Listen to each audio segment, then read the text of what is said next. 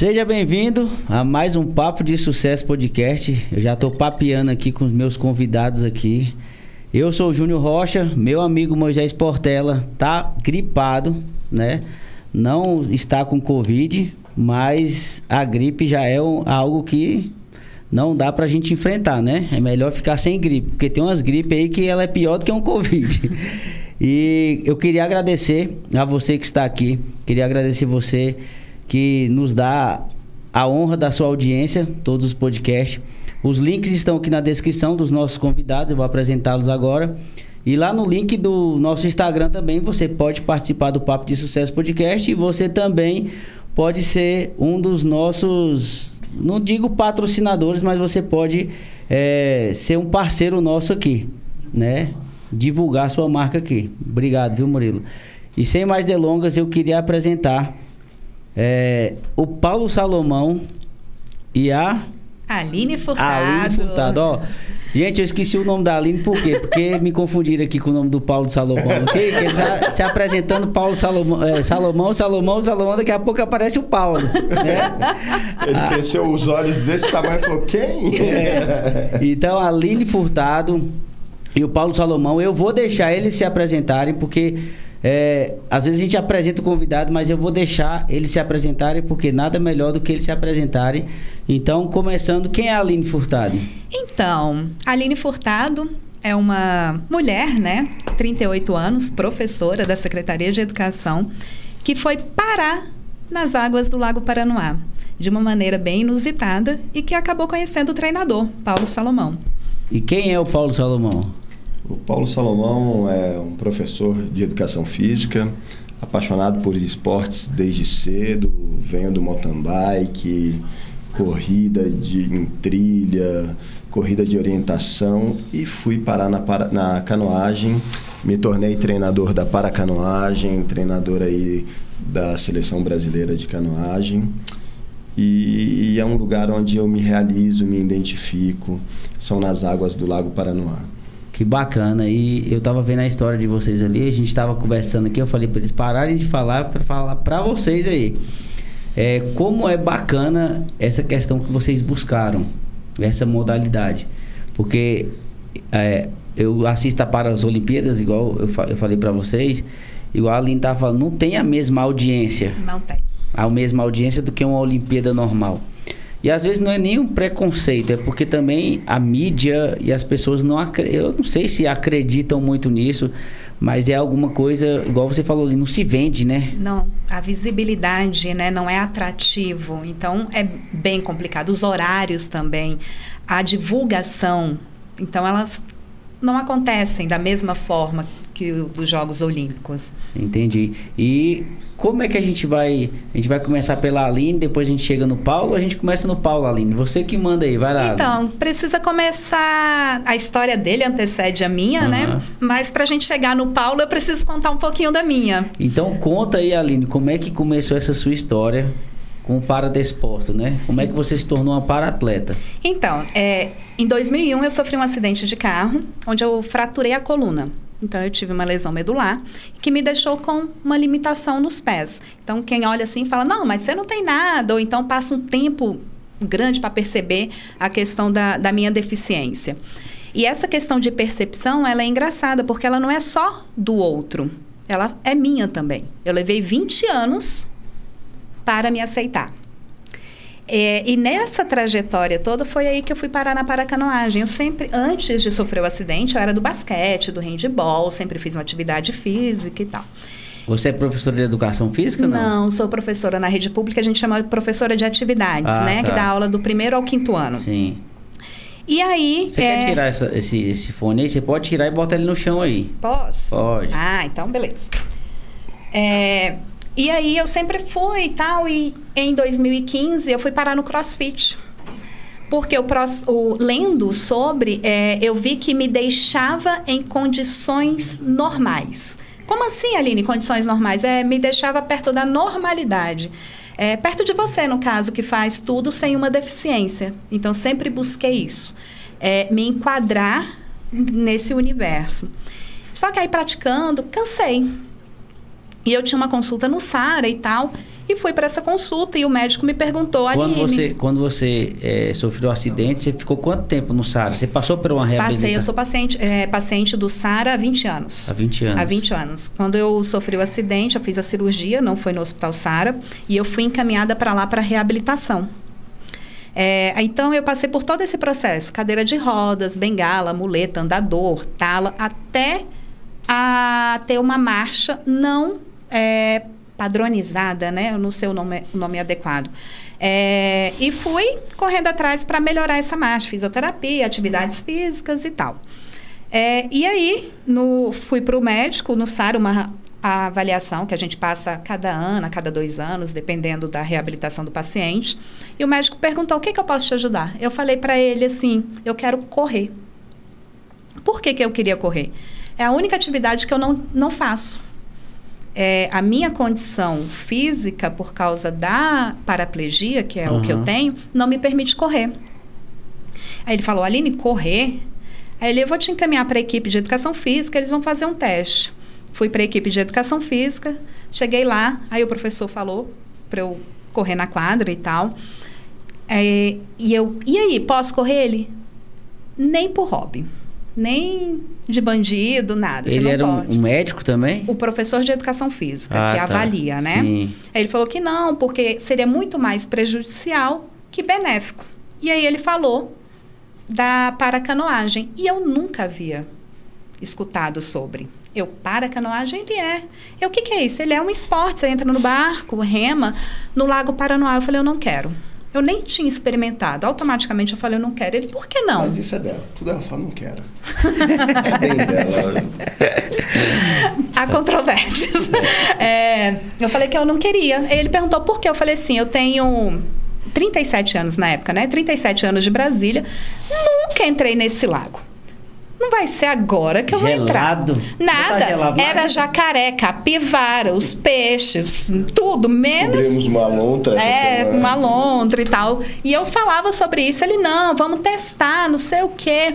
Aí eu falei, ah, beleza. Fui lá e fui testar. Ah, é, quando eu cheguei, foi uma distância, acho que tinha dois quilômetros, remando dentro do lago. E lá você começa numa embarcação grande, pesada e tal, com flutuador, para você não virar, não ficar com medo. Expressei a questão do meu medo e fiz o teste. E a professora perguntou se eu ia voltar. No outro dia eu falei, ah, não, não vou não e tal. Mas aí eu resolvi voltar. Lá eu conheci o professor Frederico e ele me apresentou a paracanoagem, inseriu questão da, da remada e tal.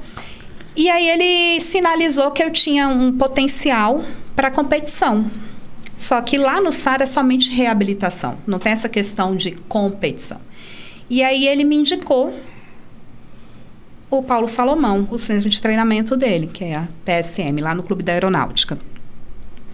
Fui eu, mais três colegas que faziam comigo no SARA, conhecer o Paulo Salomão. O Lorde. Primeiro que para marcar com ele foi uma novela. Foi. O homem é ocupado, desempenha 500 mil funções. Então foi difícil. insistindo, insistindo, a Ana, tentando e não dava certo. Aí eu falei: não, me dá esse telefone aí, quem vai marcar com ele sou eu, que eu sou a mais sem paciência, assim. Eu não sou muito paciente, não. Aí consegui marcar com ele numa terça-feira e tal. Aí as meninas, sou eu, né, com a paralisia mais que eu ando. A para, paralisia, não, paraplegia. A Aninha, que é cadeirante a Eri, que é amputada, e a Carlinha, que é biamputada. Nós saímos as quatro Por que biamputada? Porque ela tem uma amputação em cada perna. Ah, tá. tá? E aí, fui lá conhecer. Aí ele, muito simpático, falou, você, você pode... Por causa, porque existe uma classificação que ele pode explicar melhor em relação a, ao esporte. para você, né? É, você poder competir. Uhum. E aí ele falou: Você pode, você pode, você pode. Aí ele olhou para mim assim e falou assim: Acho que você não vai, não. Esse caminharzinho de maloqueira puxando o pé não entra, não. Aí eu, por que não? Ele, não, por causa da classificação. E assim, eu tô amenizando, tá? Porque não foi desse jeito, não. Eu tô sendo muito gentil. Muito bruto. Não, o quê? Aí pegou no dia bom, sabe? Aí ele, não, dá, não sei o que. Eu falei assim, ah, não dá pra testar, não? Eu quero arriscar. O não para mim é Foi o motivador. sempre foi. Falar não para mim é falar assim: "Ah, é? Então eu vou atrás". E aí conheci a benção.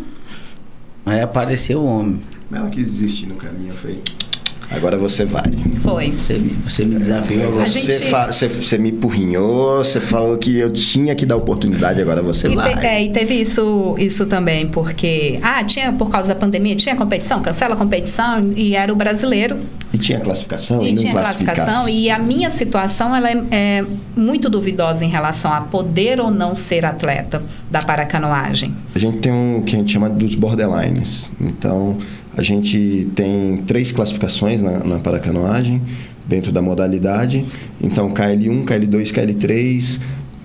Explicando a grosso modo, é mais técnico, mas basicamente KL1 só movimenta os braços, Uhum.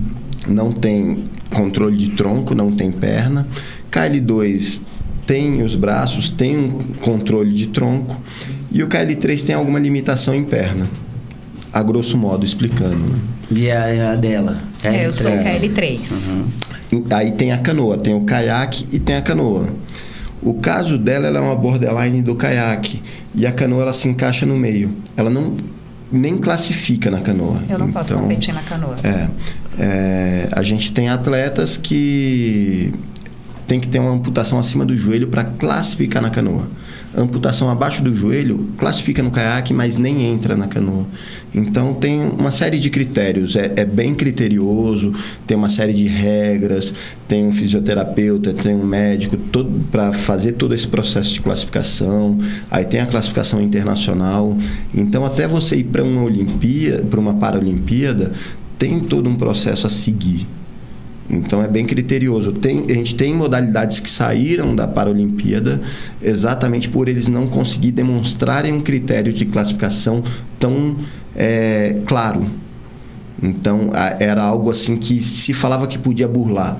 Então quando você bate no Comitê Olímpico Internacional, é, eles Ficar têm- aberto na realidade, É, né? Essa isso. questão de você. Ah, esse aqui dá pra participar, esse aqui não dá. é- É, é- é engraçado né, né, nessa hora, assim, porque é, ela falou que não se aceita deficiência, né? Aí quando você entra dentro do esporte, ninguém quer melhorar.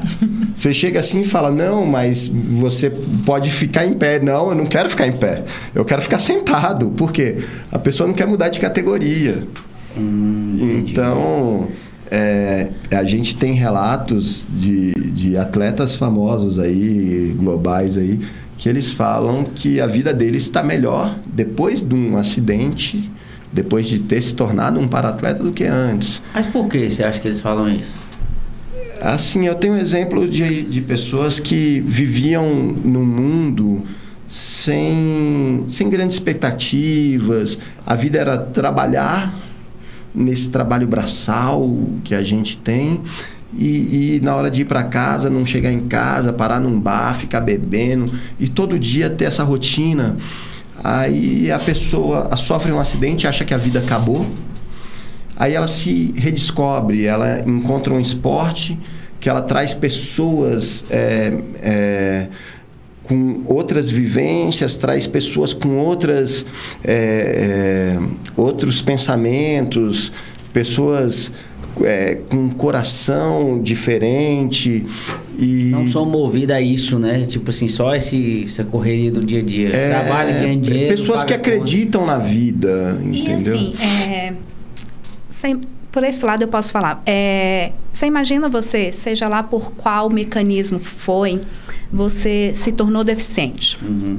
É, você deixou de executar tudo aquilo que você estava habituado a executar. E as pessoas, por uma questão cultural também, alimentam essa sensação de fracasso que você já está com ela. E aí vem toda uma questão psicológica de depressão e tal. E aí você conhece uma modalidade esportiva que ela te dá liberdade, que ela te deixa livre. É, o Salomão trabalha muito isso, essa questão da autonomia, do para-atleta se virar, construir a sua caminhada de acordo com aquelas possibilidades que ele tem para entrar na água e disputar de igual para igual uma prova. Então, assim, as pessoas falam muito da questão da superação. Eu falo muito da questão da sobrevivência. É, estávamos todos sobrevivendo. E a paracanoagem veio e deu vida. Então, é muito difícil a gente falar sem saber aquilo, sem ter passado por uma situação. Ô, Aline, mas eu, eu tenho algo, algo curioso para te perguntar. Sim. Deixa eu te falar. Você sofreu um acidente. Certo. Você ficou consciente ou inconsciente? Eu fiquei consciente Consci... que foi minha sorte. Tá, então beleza, você ficou consciente. Mas depois, quando é que foi que a ficha caiu? E, é igual você falou, você demorou 20 anos para foi, você tinha quantos anos quando aconteceu 18. isso? 18. Então, o que acontece? Você estava adquirindo a maioridade. E uma vida, né? Que é o que vida, foi o que eu escutei muito na época. Nossa, você tinha uma, uma vida, vida pela, pela frente. É isso, isso mesmo. E na realidade, deixa eu te falar. Como é que foi isso para você? Como é que foi isso na, na tua mente naquele momento? Eu, eu, acho que tu lembra ainda, né? Sim. Porque isso fica guardado na mente. Como é que foi isso no teu interior? Mexeu é, muito contigo isso? Dizem que a gente tem aquele processo do luto, né? Uhum. É, eu passei pelas etapas, a revolta, eu passei até mesmo pela idade, até pela questão da perspectiva, e entrei na não aceitação que foi a fase mais demorada. É, por que, que eu falo da fase mais demorada? Porque ela mudou para mim o ano passado. Por isso que eu falei 20 anos. Quando que ela mudou para mim? Quando eu cheguei lá na base do, do Salomão e conheci os meninos. Porque eu não convivia com pessoas com deficiência, mesmo sendo da educação, trabalhando numa escola. Sim. E já tendo é, dado aula para crianças com deficiência física. Ensino especial, não? Não, no ensino regular, ah, tá. pela inclusão. Ah, entendi. É, mesmo trabalhando com isso. Porque eu não me identificava. Porque eu passei 20 anos tentando fazer parte da normalidade. Tipo assim, tentando ser uma. Tentando na ser realidade... normal, tentando ser uma pessoa que não tinha deficiência, na... não me reconhecendo. É, mas na realidade eu acho que quando você reconhece a sua identidade quem você é hoje, você começa a ser normal, independente do que você é. Eu, eu, eu fui dar uma palestra em, em Ilha Bela. Aí teve um, um, morador local, ele tinha uma deficiência no braço, não lembro o nome dele agora. Se apresentou no Jô Soares, tudo. Um artista local. E ele inicia a palestra dele falando: todos somos deficientes. Então ele falava: eu tenho uma deficiência no braço, mas a gente tem que aceitar todas as nossas deficiências. A gente não é perfeito. Todo mundo tem alguma deficiência. Então essas pessoas é, têm a deficiência física que é muito visível mas todo mundo tem algum problema. Eu tenho um olfato horrível, então. É, mas são deficiências. E para que é... deficiência pior do que a do caráter? Essa eu não queria tocar, mas. Não, é, a gente tem que tocar é, nessa. É, a deficiência do caráter é a que mais me incomoda. Então eu sempre falo isso. A deficiência que mais me incomoda é a do caráter. Porque ela não, não tem reversão, é algo que não, choca mas todo Mas o problema é que é algo às vezes a gente consegue enxergar quem está de fora, mas às vezes a pessoa que está de dentro é, um, é uma deficiência invisível. Que ela, ela não... até, às vezes a pessoa até gosta. É, ela é sabe que ela é deficiente e ela gosta da deficiência ela dela. ela sabe que ela é safada, né, mãe? É. Tem isso, e tá né? tão habituada a isso que não muda. Mas aí, voltando assim no que você estava falando, a gente vive numa sociedade que cobra o padrão. Sim. E ninguém é formado, é estruturado, é ensinado a não fazer parte do padrão. Então você busca o tempo inteiro ser aceito. E aí, nesse processo de ser aceito, você esquece de se aceitar. E aí foram 20 anos. A Aline, ela falou, não vai falar isso, eu vou falar. Ai, meu Deus. Então, lá, lá a gente não, não, a gente não tem isso. Então, foi o que ela falou. Quando o pessoal vem do Sara, chegam pacientes para mim. Ela jura que ela nunca falou isso, mas ela chegou lá, ela falou, eu não carrego o barco. Eu falei, eu falei aqui você vai carregar, me desculpa. Ah, Você pode pegar para mim, eu posso, mas eu não vou pegar. Então, Mas às vezes, ô, ô, Salomão, você tem que ser um pouco duro, né? Porque senão você acaba. Não, não é isso. É porque eu acredito nas pessoas realmente. Então, pô, eu tenho o Luciano, que é um cara fenomenal e, e ele se vira, ele é meu braço direito. E ele é um cadeirante. Então, se eu chegar lá, cara, a gente vai ajudar. Se eu não chegar, ele vai botar o barco dele no colo aqui, em cima da cadeira, vai tocar a cadeira até a beira do lago, vai botar o barquinho dele no chão, vai botar o barco dele dentro da água, ele vai fazer o treino dele, vai sair. Então ele vai fazer. Só que o pessoal chega como paciente. Aí foi o que a Aline falou. Ah, às vezes eu tô sentado, chega lá, você está conversando comigo, ele vai fazer todo esse processo na minha frente, a pessoa olha chocada e fala: "Você não vai ajudar ele?" Eu: "Não." Pô, mas por que você não vai ajudar ele? Porque ele dá conta. E isso eles gostam. Por quê? Eles olham e falam: "Eu dou conta." E às vezes a, a pessoa chega lá num processo tão assim de coitado que ele passa a achar que ele não dá conta de nada. Então, entre eles lá, é tudo assim, pô, pega ali para mim, pega você estrupiado. Então, é é nesse ponto que eles começam a se identificar. Então, não foi só a Aline que passou por esse processo. A Aline foi a última a passar por esse processo. Mas a gente teve outras pessoas que chegaram lá não querendo aceitar. Eu acho que o mais difícil, Salomão, pra tu gerir isso, essas pessoas, é o psicológico, não é? Ou não? É, é, é, é- é trabalhar o psicológico dessa pessoa que tá chegando. Ele tem uma coisa que ele fala muito por, por causa dos treinos, né? Ele tem uma coisa que fala muito para mim, que até me irrita, assim. É, crença limitante. Quando você já entra perdendo para sua cabeça, perdendo para você mesmo. Que é muito essa questão. É, a gente é tão acostumado a tratar a deficiência como diminuição, seja da capacidade física, emocional, seja qual aspecto for, que a gente se insere nisso e para sair é meio complicado. Então ele trabalha muito essa questão de falar crença limitante. Acorda, você está pensando pelo lado errado. Mas não é assim não, tá, Júnior? Delicada é porque eu sou meiguinha aí. É o mundo fala para você o tempo todo, você É. não vai conseguir, você não vai conseguir. Então, aí eu falo muito dessa crença limitante, não só para paracanoagem, mas para canoagem. A gente tem os barcos olímpicos que realmente são super difíceis. A primeira vez que você senta nele, você senta aqui e já cai pro lado. Não é O banho- igual aqueles que, que os caras dão a volta ali no. Não, o banho é certo. Então, mas aí quando o pessoal... É certo. É, no primeiro momento até eu duvido. Eu olho e falo, vixe, não vai remar. Mas aí quando a pessoa fala, eu vou remar, eu falo, então agora você vai remar. Aí ela entra, vira, aí eu, bora, tira a água, entra de novo, vira, en- entra de novo, vira. Aí daqui a pouco ela fala, eu não consigo. Não, você me falou que consegui, agora você consegue. Aí, beleza, passa um dia, no outro dia a pessoa chega lá e fala, pronto, hoje eu vim preparado para tomar banho. Eu falo, já começou errado. Você tem que vir para cá para remar. Quando você chega aqui já falando que você vai virar, você já virou antes de entrar. Então, quando você chega numa luta que você fala assim, eu vou perder, mas eu vou lutar, você já perdeu. Então, você não pode. Obrigado. Tá. Então, você não pode entrar derrotado em nenhuma batalha. Então, eu, eu evito entrar na, na batalha. Mas quando eu entro, eu entro Sim. para ir para a luta Imagino.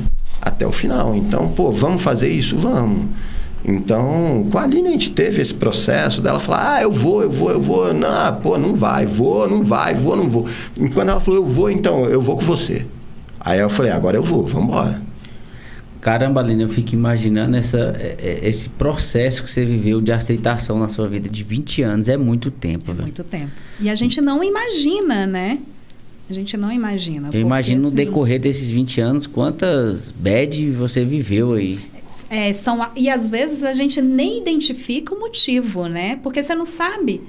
É, você tá tão assim inserida num padrão que você não se percebe fora dele. Muito pelo contrário, você luta. Seja por qual padrão for, você luta para estar tá lá o tempo inteiro. Então, quando eu cheguei lá na, na escola dele, que eu vi os meninos e que eu comecei a conviver, eu falei assim, cara, eu sou deficiente. Eu tenho uma limitação que não me impossibilita de fazer certas coisas. Não é vergonhoso, né? Porque a, ainda tem a questão da vergonha. Porque muito me incomodava eu estar tá, assim. Não sei se pelo meu porte físico as pessoas reparam primeiro na minha questão muscular e tal, e depois repara no meu jeito de andar. Então levava um tempo para as pessoas virarem assim para mim e falar assim: "Ai, você machucou o pé? O que que aconteceu?" Aí eu falava: "Não, há 20 anos." Entendeu? Então é muito complicado. Gente, não, mas tipo assim, você sempre gostou de esporte? Desde... Sempre, sempre gostei. A minha mãe sempre falou da questão do esporte. Minha mãe sempre falou fazer atividade física, até por causa da ansiedade, que na época não era esse nome, né? Hoje a gente sabe que é esse é. nome. Então, uma formiguinha comendo o tempo inteiro. Não, minha, minha mãe falava, vai para o esporte. Então, Mas sempre. Esse acidente foi algo. Foi, você estava no banco de trás? Não, então, o acidente foi, eu estava. Eu era casada não, na, namorava na época, né? uhum. né?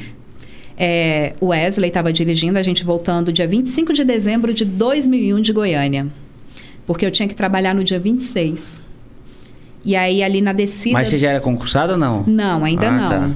É, entrei na secretaria em 2000 e... Nem lembro mais, 2000. Tem 15 anos de secretaria. Foi nesse processo é, também, né? Foi. E aí, é, descendo o bandeirante, ainda era aquele semáforo lá embaixo, que era um balão sim, e tal. Sim. Ele bateu na lateral de um outro carro.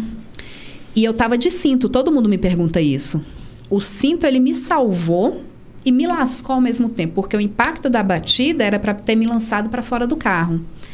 E, e o cinto me protegeu, mas na hora que ele me jogou para trás, eu passei da linha da coluna. E foi aí que eu fraturei a coluna. Foi aquele efeito chicote que dá? Isso. Não tinha um. Não tinha aquela. aquela...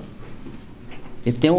Não lembro. Era um gol na época, né? Mas você dava no banco da frente. Dava no banco da frente, no passageiro. Mas foi impacto mesmo. Foi né? impacto, foi forte, uhum. foi muito forte. Tanto Entendi. é que eu teria voado para fora do carro. Uhum. E a minha sorte foi que eu não fiquei desacordada, porque o Wesley veio para me pegar no colo. E eu falei, não, porque foi automático, cortou na hora. Eu perdi os movimentos na, na hora. hora. Eu senti na hora. Que eu fiz assim para sair, já não sentia mais nada. E aí foi uma batalha de dois anos, que é o esperado, né? Eles sempre falam Para você assim, começar a andar. Pra, é, de todo o processo, de cadeira de rodas, tudo, até... Primeiro ano é depressão. É, é o primeiro ano ele é lascado, né? Ainda mais com. E eu tinha uma coisa muito feia. Eu tinha 18 anos e falava assim: cara, tem uma vida pela frente e agora acabou tudo. As pessoas aí com 50 anos, olha que absurdo. Então, assim, você não tenta se livrar colocando o outro no lugar, né? De uma situação é complicada. É, e aí, foi dois anos em todo o processo de reabilitação até conseguir andar sem auxílio nenhum. E, e pior que essa questão ela mexe, ela vai direto, às vezes, vamos colocar assim, não pensa nem na reabilitação, você pensa no teu psicológico, é, é tipo como se você tivesse morrido, tá, tá vivo e tá morto, né? É, e assim, bate na sua, na sua vaidade, né? Menina, 18 Sim. anos, as perspectivas ah, que tinham. Tipo assim, muita gente fala, ah, vou depender dos outros agora. Ah, é, para eu tomar banho eu dependia da minha mãe. Entendi. Mas tua família, no tempo, tua, eh, você tinha irmão? Tinha irmã? Uma irmã.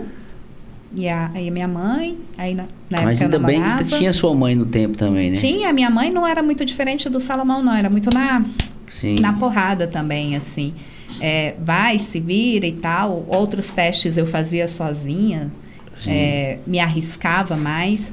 É, tinha uma certeza dentro de mim. Eu falava assim: eu não vou depender dos outros. Então, tudo aquilo que eu puder fazer, eu vou fazer. Então, eu testava muito o meu corpo. Eu, com, eu fiz a cirurgia no dia, no dia 28 de, de dezembro. Tive alta no, na virada, dia 31. Essa cirurgia foi na coluna? Na coluna. Aí eu coloquei. Afetou a medula? Chegou a afetar? Comprimiu a minha medula. Ah, comprimiu, né? Comprimiu. Ela não rompeu. de parcial. É. Porque se ela rompe, aí você ah, perde andaria, o movimento, né? Não andaria. É, e aí, tipo, com quatro dias eu ia com ponto e tudo, eu ia me arrastando para a cozinha para falar com a minha mãe. Minha mãe, né, por causa dos pontos, meninas, vai abrir os pontos. Eu falei, ah, não vai não. Então, eu sempre me arriscava. Eu sempre tentava não ficar no lugar comum. Mas aí é por uma questão de personalidade, tá? Não que todo mundo faça isso. E nem que seja certo fazer isso. Então, eu gostava de testar os meus limites.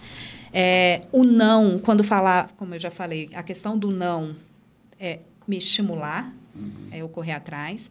E fui testando, testando, testando, que aí eu fui parar no crossfit para tentar ser mais normal ainda, né? Que é o... Deixa eu te contar uma história aqui rapidinho, no meio da história de vocês. Tinha um amigo meu, ele faleceu, já faz uns 6, 7 anos. Ele começou a sentir uma dor aqui nas costas, de um dia pra noite. Aí começou a sentir uma dor nas costas, começou a sentir uma dor nas costas. E começou tipo umas 10 horas da manhã. Uma dor muito forte nas costas. Aí ele foi pra casa, ficou em casa. Então no outro dia a esposa dele me ligou e falou assim, vem aqui e tal. Aí eu conheci. Aí ele falou, oh, tem, você conhece um pastor? Eu falei, não, conheço. Aí ele levei um pastor na casa dele para orar por ele. Então no outro dia de manhã, tu acredita que a bexiga dele acordou desse tamanho. E ele paralisado daqui para baixo. Ele só mexia isso aqui, ó. Que faz é três partes, né? Que fala. Uhum. Aí ele ficou. Aí ninguém sabia o que, que era. Ninguém sabia. Ninguém, ninguém, ninguém. Aí veio pro hospital de base. Aí o médico falou que tinha uma massa. Tipo um, um câncer que era um tipo tumor, uma né? massa. Né? É. Uhum fez um buraquinho aqui, mas tiraram, mas até hoje nada. Aí ele ainda tinha umas barras lá que ele tentava fazer sozinho uhum. e tudo, mas beleza. E ele, ele acreditava que ele ia andar, tinha muita força de vontade uhum. e tudo. Mas carregando aquela frustração, que ele jogava bola e tal, a gente dava para ver, dava para perceber. E um dia ele falou: Ah, vou embora. Não tava aguentando mais uhum. o ambiente com os amigos e tal, foi embora. Ele foi pro Maranhão. Aí quando chegou lá, ele procurou um especialista. E esse especialista falou para ele: você nunca mais vai andar. Foi tipo assim, foi um choque de. Na, vamos supor, ele ainda tinha muita força de vontade, mas igual o que você tinha. Uhum. Mas naquele dia, o cara falou para ele assim: ó, Fernando, deixa eu te falar. O que aconteceu foi que passou uma corrente sanguínea na sua medula. Não sei como. Aí, tipo assim, na hora que passou essa corrente sanguínea na medula, cortou. Pff, e desde nunca mais vai voltar a andar. É, o processo de aceitação é importante, assim, né, né, dentro disso, né? E e os meninos voltam, cara, a viver. Então, o legal da paracanoagem é isso, porque foi o que a gente estava conversando antes aqui, né? Quando chega um deficiente, eu vou falar na minha escola hoje, eu não vejo o que, que ele tem, o que, que ele não tem. Pô, ele não tem perna. Ele não tem perna, não, não tem, não tem como. Então, eu não fico pensando como que eu vou fazer ele andar com as pernas. Eu penso, pô, tem dois braços fortes, tem uma cabeça pensante, então eu vou usar o que, que ele tem de melhor. E quando você entra dentro de um caiaque, é um caiaque olímpico, então você coloca as pernas ali. Se você vê os meus meninos remando e vê outras pessoas, é capaz de você falar que o deficiente é outro, de tão belo que é a remada deles. Então eles gostam muito dessa sensação, porque dentro do caiaque ninguém vê a deficiência deles, todo mundo vê a qualidade. Então é importante isso. É, a gente está com alguns projetos, algumas ideias de levar a deficiência, não é, o paradesporto, a paracanoagem, não para onde tem deficiência, não apenas para os centros de treinamentos de pessoas com deficiências, não apenas para pai, mas levar a paracanoagem para a comunidade brasiliense. Uhum. Para você, para os nossos colegas que estão aqui hoje, exatamente para ter essa noção, para saber o que, que é a deficiência e que a gente consegue desenvolver muita coisa. Então, hoje, dentro do CETEF, que é um centro de referência, é, hoje, não se, é, hoje a gente tem um, um grupo lá que procura muito emprego e não apenas o esporte lá dentro. Então, eles fazem diversos trabalhos, muitos trabalhos para o governo, digitalização de vários documentos, e são feitos por pessoas com deficiências. Uhum. Porque a, a gente está olhando não o que eles não têm, mas o que eles têm para oferecer para a sociedade. Sim. E a sociedade está muito preocupada com o que se perdeu. E, e, hoje a gente vive num mundo tão dinâmico que a gente tem que ver sempre o que, que o mundo tem para oferecer. Então, muitas vezes, no, a, a, nossa vida passa diante dos nossos olhos, a gente não vê, porque a gente está sempre vendo o que, que a gente está perdendo e não o que, que a gente tem para receber, o que, que a gente tem para oferecer. E deixa eu te falar, Salomão, como é que entrou aí o, o paradesporto na tua vida? Eu queria, é, a gente pulou essa parte aí, mas como é que surgiu isso? Como é que surgiu esse amor por essa, principalmente pela paracanoagem? Sempre fui apaixonado por esportes, vindo do mountain bike, corrida, apaixonado no Cerrado Brasiliense. Contando um pouco da minha história Já fez triatlo não, né? Então, foi exatamente no triatlon que nasceu isso. Porque tem o Cláudio, meu compadre, que ele começou treinando comigo e um dia ele falou: Vou comprar uma bicicleta. Eu falei: Cara, você é pau de rato, você vai ficar aí andando para trás aí uns três anos. Aí ele: Não, não sei o quê. Aí comprou a bicicleta, ficou andando atrás da gente um tempão. Aí ele começou no triatlo. Aí ele falou: Quero ver você ganhar de mim no triatlo. Eu falava: No triatlo eu nunca vou ganhar, porque eu não sei nadar. É, irônico, ela riu.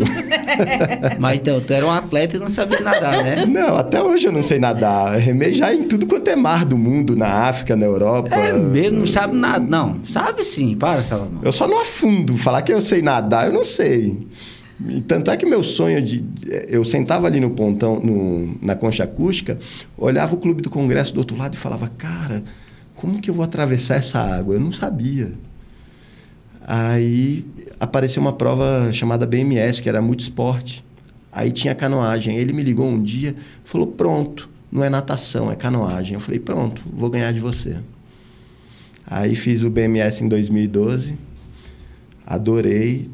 Fiz uma outra prova só de canoagem ainda em 2012. 2013 comprei meu caiaque. E já olhei ali e falei, cara, eu tenho muito a acrescentar no esporte. Não sabia muita técnica, que eu estava ali no primeiro ano. Mas eu falei, fisiologicamente, eu sempre gostei, sempre estudei, sempre me dediquei muito. Eu falei, eu vou trazer isso para o esporte. Aí comecei a me dedicar, a aprender mais sobre técnica de canoagem. Estudei, fiz cursos, cursos da confederação, viajei, fui para vários mundiais. Tem um, fui para Mundial de Oceânica. Mas você já tinha mexido com, com paradesporto ou não? Não, nunca tinha mexido com paradesporto. É, na época que eu estava na faculdade, o Paulo Petro, que é meu melhor amigo, entrou na faculdade também. Ele descobriu um, uma doença que as articulações dele é, vão calcificando e ele foi mexer com paradesporto. É uma degenerativa, né? Uma é, doença, né? Então, aí nisso eu já comecei a me envolver também. E em 2015 para 16, é, era Olimpíadas do Rio, né? E uma para-atleta de Brasília me pediu, falou, Salomão, você me treina? Aí em 2015 eu iniciei esse treinamento com ela. A paracanoagem de Brasília, na época, a gente tinha dois atletas, dois atletas que era o, o Carl Breiner e a Andrea Pontes. E ali eu iniciei a minha história, treinei a Andréia, treinei o Cal, para o brasileiro. E 2017 eu montei a minha escola. E aí eu falei, eu quero colocar pessoas para remar. Aí iniciei o projeto, aí a gente já colocou mais dois atletas, a gente, aí 2018 a gente foi para uma Copa Brasil, voltamos com terceiro lugar. Aí a Aline fala que minha cabeça ela não para de fazer conta. Aí eu falei, cara, a gente ficou em terceiro com esses atletas que a gente tem, não, dá para ser campeão. Aí eu já voltei a abrir recrutamento de atletas, já coloquei mais dois atletas e desde 2018 a gente não perde um campeonato nacional, a gente é campeão por equipe. Desde 2018 a gente tem oito títulos seguidos. A equipe brasiliense. É a equipe brasiliense. E hoje a gente é a maior equipe do Brasil é, de paracanoagem, o Ibris. E a maior equipe da América Latina, a gente não tem esses dados mundiais, né? Mas eu sei que a gente tem mais paratletas nessa equipe de Brasília do que muitos países do mundo. E deixa eu te falar, como é que funciona aí a classificação para a Paralimpíada? Hoje tem a, a paracanoagem, não é? Hoje tem e a como Como é que funciona essa classificação no, no Brasil aqui?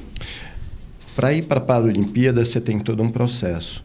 Então ele pode vir de diversas formas. Ele pode vir por uma vaga de mundial, pode vir por uma vaga continental. Então tem que ver qual é o processo da Confederação Internacional no momento, né? Uhum. Então hoje é, a gente estava até conversando no comitê da paracanoagem que eu sou membro do comitê, sou representante de clube dentro da Confederação Brasileira de Canoagem, sou presidente da Federação Brasiliense. Então, era o que a gente estava falando, eu estou envolvido em tudo, né? Então, é, tem um processo de classificação. A gente tem primeiro é, as seletivas nacionais, que é a Copa Brasil e o Campeonato Brasileiro, da onde a gente tira os melhores atletas. É, a Aline, apesar de muito nova no esporte, aí completou um ano agora, é, já está entre as melhores do Brasil, é, disputou Sul-Americano, está para disputar outros campeonatos internacionais. E exatamente, buscando evolução para a gente estar tá brigando por vagas olímpicas. Então a gente tem primeiro uma classificação interna para ir para o Mundial, para ir para uma Copa do Mundo. Aí de lá a gente começa a buscar as vagas é, mundiais, continentais para ir para as Olimpíadas. Porque a gente tem uma limitação de vagas. Então. Mais não... ou menos quantas vagas por Olimpíada na paracanoagem? Na paracanoagem, a gente tem é, hoje cinco categorias masculinas e cinco femininas. Cada categoria ela Isso. leva quantos mais O país, o Brasil só pode levar dois atletas para o Mundial. E tem Mundial que nem dois, é, é, tem, dependendo do Mundial, apenas um. É mesmo? É. É pouco, né? O Sul-Americano, a gente leva dois atletas para o Sul-Americano, mas se os dois atletas for, é, que entrarem no pódio for do mesmo país, apenas um classifica. Aí o segundo entra como bote B e o resultado dele é descartado e pega o, o resultado do próximo país. Então são regras que tem dentro do, dos campeonatos internacionais, né? A gente tem uma classificação nacional que é feita aqui por, por classificadores nacionais. Aí, quando você vai para um campeonato internacional, você ainda tem uma classificação internacional para verificar a classificação. Então, é algo muito sério, assim, uma Olimpíada. Às vezes a gente não sabe o processo que se é até chegar ali. Mas é um processo. Até na normal, né? Você falando assim também, na normal, a pessoa que chega na Olimpíada, ele já é um vencedor, né? É. O, o processo da, da para é porque ela começa ainda na classificação, né? Sim. Mas a, a olímpica também é um processo muito árduo. Então você tem que superar você, você tem que superar um resultado é, nacional e você tem que superar os resultados internacionais até chegar na Olimpíada. É aí que se fala que às vezes é, a gente não dá tanto valor, aí você vê um atleta num, numa Olimpíada, você fala, pô, mas ele perdeu. O cara, o cara tem um sacrifício. Já pensei isso aí já. Viu? É, o cara tem um sacrifício de anos da vida dele para estar tá ali. O pessoal fala que o ciclo olímpico são quatro anos. O ciclo olímpico não são quatro anos. O ciclo olímpico é de 8 a 12 anos. Você não prepara um atleta em quatro anos. Ele já tem uma carga anterior para ele estar tá ali. Entendeu? A Aline é uma, uma é jovem na paracanoagem, mas ela já tem um lastro de treinamento, ela já vem do crossfit. Dificilmente ela estaria na posição de destaque que ela está hoje se até o ano passado ela fosse uma pessoa sedentária e falasse assim: ah, eu vou para as Olimpíadas.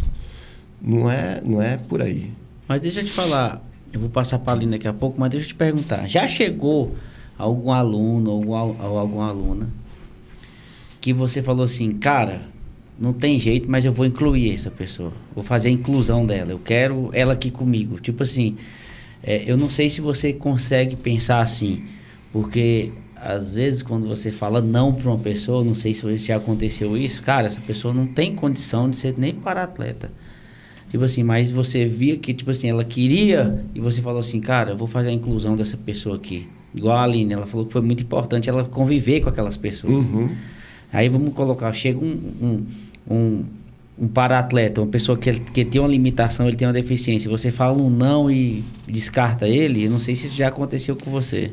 É, a gente tem projetos, né? Então, hoje a gente tem projetos de inclusão a gente tem projetos de alto rendimento. Então, às vezes, chega uma pessoa com uma limitação que ela tem uma escoliose. E essa escoliose atrapalha ela na hora de remar. Eu falo, ó, você quer remar? Você vai remar, a gente vai botar uma boiazinha ali e você vai remar. Mas eu também não posso iludir a pessoa e falar que ela vai ser uma campeã. Porque são vidas, então, é, que estão envolvidas. Eu, eu, não, eu não vendo esporte, eu vendo sonhos. Então, tem certas coisas que a gente sempre tem que estar tá, é, indo com calma. Então, a Aline chegou para mim e falou: Eu vou para as Olimpíadas. Eu falei: Você vai para o brasileiro. Um passo de cada vez. Aí, no brasileiro, a gente olha e fala: Pô, bacana. Viu? Você tem um potencial. Vamos lá. Vamos para o sul-americano. Pô, chegou no sul-americano, pô, deu certo, vamos dedicar um pouco mais. Então, eu vou estimulando a pessoa para que ela vá progredindo. Porque, é, de repente, eu chego para a pessoa e falo assim: pô, você vai ser campeã brasileira. Aí ela chega lá, no primeiro brasileiro dela, que é normal, ela não tem o resultado que ela esperava. Ela se frustra, ela abandona. Então eu primeiro falo: você tem potencial para estar entre os três melhores no Brasiliense. De repente ela é vice-campeã, ela é campeã. Em vez dela de desmotivar, ela se motiva, ela fala: putz, só eu, me falou que eu ia ser terceira, eu sou o melhor de Brasília. Pô, vou pro brasileiro, vou melhorar o meu resultado. Então, é porque a gente tem que ter muito cuidado com a expectativa que você gera. Porque uma expectativa alta demais gera uma frustração grande. Então, são trabalhos que um treinador tem que saber fazer. Ô Aline, deixa eu te falar. Quando você passou esse processo da paracanoagem, você fez quanto tempo crossfit? eu fiz crossfit desde 2015 até o ano, até o ano passado. Ah, então já tinha porte para cara. Até já proibir. Aí, como eu queria muito essa questão do alto rendimento na, na paracanoagem, e ele sempre bateu na tecla que seria conflitante, em questão prejudicaria meu rendimento na água e tal. E, e aí é de ele... lesão, né? Não é nem lesão, não. não. É, é, hoje eu entendo um pouquinho mais. É me deixar lenta na água. Hum, entendi. Um esporte que é de explosão, você tem 200 metros para fazer em menos de um minuto. Uhum. Então, eu ficaria lenta. E me, tem, tem toda uma são, questão. São disputas, É. assim. Sim, sim. É, é, ela chegar lá, se dedicar demais no crossfit, chegar muito E- cansada para mim não render. Verdade. Então não adianta. Então é, é a meta, assim. Então eu tenho atletas que fazem canoagem, fazem natação.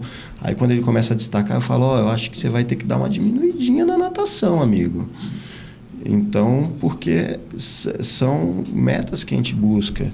Então, eu controlo Para buscar o alto rendimento, você tem que Abrir abdicar mão. de outras coisas, Sim, né? eu Tipo, controlo sono, coisas. eu controlo a alimentação, eu controlo o pensamento. Ah, não, não estou gostando desse seu, desse seu pensamento. Esse seu pensamento não é, não é o padrão de um atleta. Então, isso É acontece. pior que tem tudo isso, né? Se você olhar para a vida daquele. Do Cristiano Ronaldo, ele não tem a, a, a, a habilidade do Messi. Nem a habilidade do Neymar, mas o cara. A mente dele, ele tem uma, um propósito, né? Mas eu falo muito do Cristiano Ronaldo, do próprio Messi, do Kaká. Sim. são pessoas que se, se doaram para aquilo, então eles são profissionais. Eles sabem o tempo de carreira deles, porque não é fácil. É, essa rotina que a gente vive, pô, a gente acorda 4 horas da manhã. Para 6 horas a gente está no lago remando. Mas Aí, por que tem que ser cedo assim? Até pensei lá na- nas remadas, por que, que tem que ser cedo? Não, você pode ir mais tarde, a gente vai te receber. Quando você chegar lá, a gente já terminou os treinos. Agora, o que que acontece? A Água fa- geladinha daquela lá, quando a- e aquele frio ali que deu de 2 graus, eu, te- eu cheguei lá, É, tava, você tocou Aí é num outra ponto história complicado. boa. eu cheguei lá, tava, eu tenho certeza que Uma lá, não tava nem névoa na água, égua, só, é. só a fumaça. Só a fumaça. Nesse dia, essa bênção me inventa de virar. Eu virei no lago no dia mais frio. Aí eu vou ajudar ela, eu virei também. Era dois pintos molhados na água lá. Aí indo, levando o barco pra margem e tal, ele levando. Aí ele só falou assim: fica dentro da água que tá Era mais melhor quente. ficar dentro da água do que fora. Tava É, muito porque a água, frio. quando você fica é, submergido nela, é, a, a, a temperatura do seu corpo, ela. Brasília é clima de deserto, então beleza. Faz muito frio à noite, mas de dia tá calor. É. Então aquela água passou o dia inteiro esquentando. Quando deu no outro dia de manhã, ela ainda estava quente do, do, da- do dia anterior. Eu falei, ó, fica dentro da água, porque é, é mais capaz você ficar fora e, e pegar, ficar doente do que ficar E o dentro. Fica queixo dentro. batia, o queixo. O quê? Menino, eu saí do lago correndo pro banheiro, levei cinco minutos para conseguir tirar a roupa de tanto frio. Muito frio. É, e a muito água frio naquele tempo tava mesmo. muito frio, muito frio. E falando um pouquinho aí dessa questão que ele tava falando do, do brasileiro. Minha primeira participação em campeonato oficial foi ano passado. No Brasileiro de Cascavel. Aí lá que eu fiquei sabendo da minha classificação e tal. Mas eu, eu já tinha a ideia de falar assim: eu, eu quero participar de uma Paralimpíada, eu quero ir. Uhum. É, é uma briga comigo mesma. Assim, claro, eu tenho, tenho as adversárias, eu tenho a adversária nacional que é experiente, Uhum. que, que é boa, ela tem os campeonatos que ela ganha, que eu ainda tenho que alcançar o tempo dela, tenho as adversárias internacionais. Mas é algo que eu sempre falei, eu falei, eu vou. Uhum. E se for preciso abrir mão de tudo, eu vou abrir mão para poder ir. E aí, chegou nesse campeonato. É, e foi, vai, não vai, acontece, aí foi. Esse foi o brasiliense ou brasileiro? Brasileiro, Aham. brasileiro, em Cascavel. Aham. Aí. Cascavel é Rio Grande do Sul? Foi uma loucura. Não, é. É, é- é Santa Catarina. Santa Catarina. Catarina. Tinha, Isso. a- O, o- Brasília, a gente tem um programa chamado Compete Brasília, ia liberar as passagens. Aí não liberou. Chegou em cima da hora, teve um problema com, Licitação. é, com a licitação, não liberou A passagem. gente desceu de carro. A gente desceu de carro. Ai. Peguei o carro da minha mãe escondido, minha mãe internada. Aí levaram as coisas tudo em cara. cima do carro. Aí tem uma carretinha que ele coloca as Ah, tá. embarcações e leva e tal. É um reboque, uma, É. fosse um reboque. É, né? isso. Aí chegou a... passei dirigindo. Aí chega lá a- o nervoso de poder participar do esporte ou não, aí passa por tudo isso, aí chega Ah, o dia porque da, lá tem aquela questão da... da classificação, que até classificação. então eu não sabia a minha, eu Exatamente. fiquei sabendo lá. Aí você passa por tudo isso. Aí você entra dentro do caiaque, ele ajudando, aí ele bate nas minhas costas assim, ó. Divirta-se. Ô, Júnior, eu gosto de remar com ódio.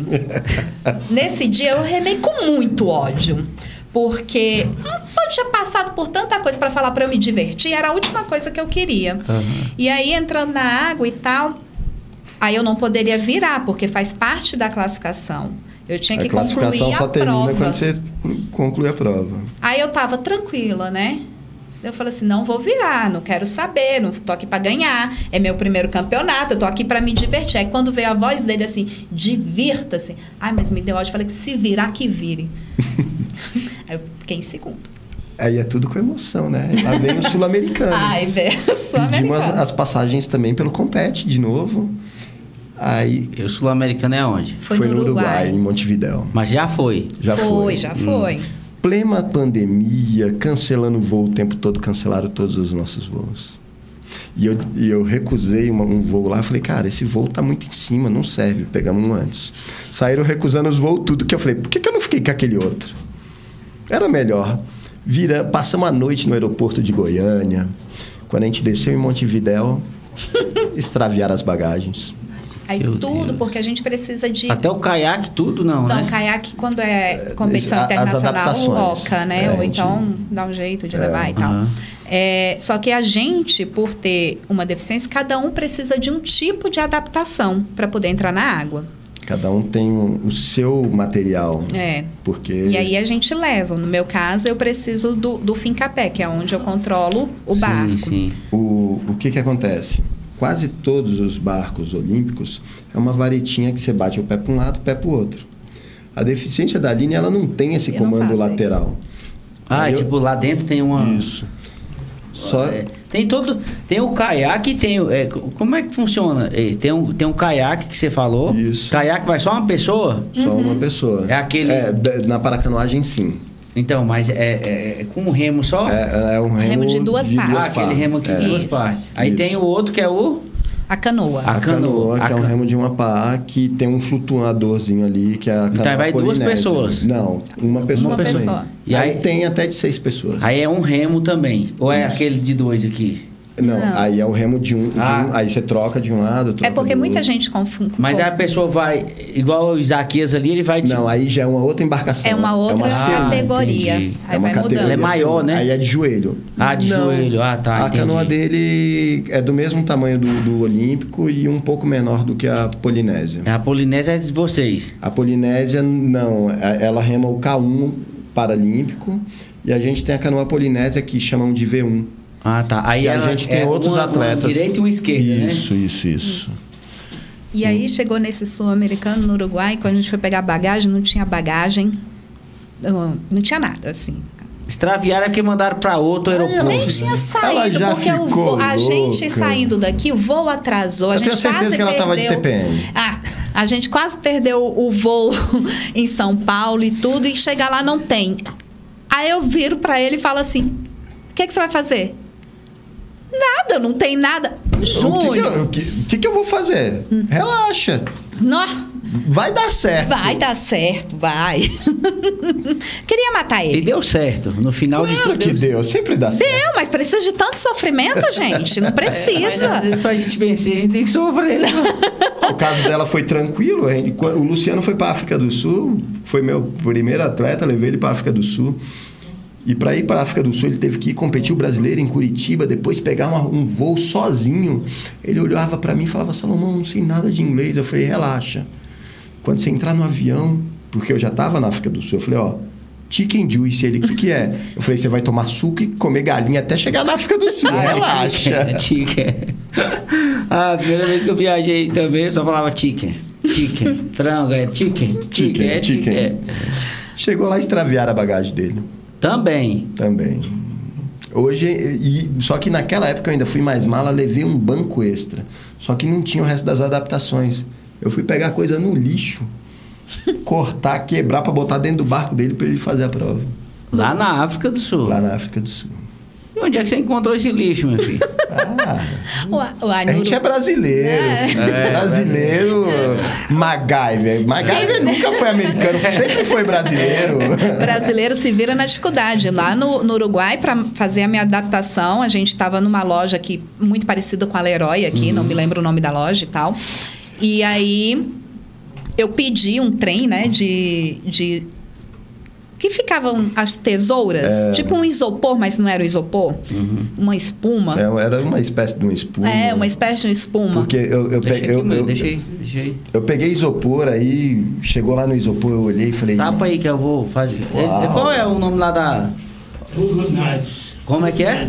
Fluffy Night. Fluffy Fluffy Night. Night. Meu Fluffy pai do Night. céu. Obrigado, galera da Fluffy Night. É. O cheiro tá maravilhoso. É, ó, deixa eu falar pra vocês, vocês mandaram pro atleta aqui.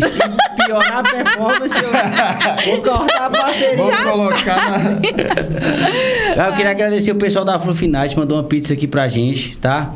É, se você quiser ser nosso parceiro igual a Flufinite, conta com a gente aí. A gente tá aqui pra gerar valor pra sua empresa e pro seu negócio, tá bom? Tem um link na descrição aí. Tem o link aqui na descrição aqui do YouTube. E é isso, Murilo. Vamos deixar isso aqui pra depois. Vamos, vamos Pô, é sério, eu sou treinador, eu não sou atleta. deixa quentinho aqui que Aí daí. você escolhe aí. Olha, tem até Uau, chocolate lá. Eita!